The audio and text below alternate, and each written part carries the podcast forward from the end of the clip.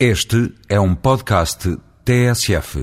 A mediatização da justiça tem tido, em Portugal, múltiplas consequências negativas.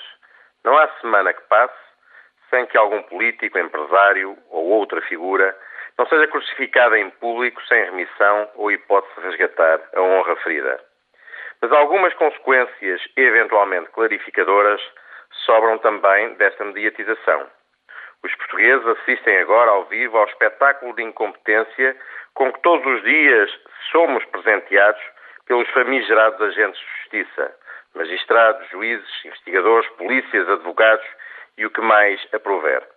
Depois de atónitos observarmos as incongruências no caso Medi, de percebermos como não funcionou a investigação judiciária às máfias do Porto, sermos confrontados com agressões brutais que processualmente passam em colmos sem esforço de resolução, de assistirmos ao espetáculo sem fim à vista no processo de pedofilia da Casa Pia, já não haverá seguramente nenhum português que mantenha a inocência de outrora.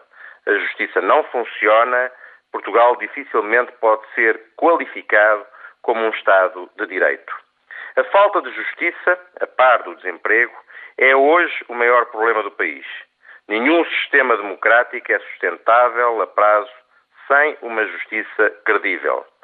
Portugal necessita aquilo que não teve nas últimas décadas: um Ministério da Justiça com poder real, que saiba produzir leis entendíveis por todos e obrigue os tribunais a tomarem decisões em tempo útil em prazos pré-definidos.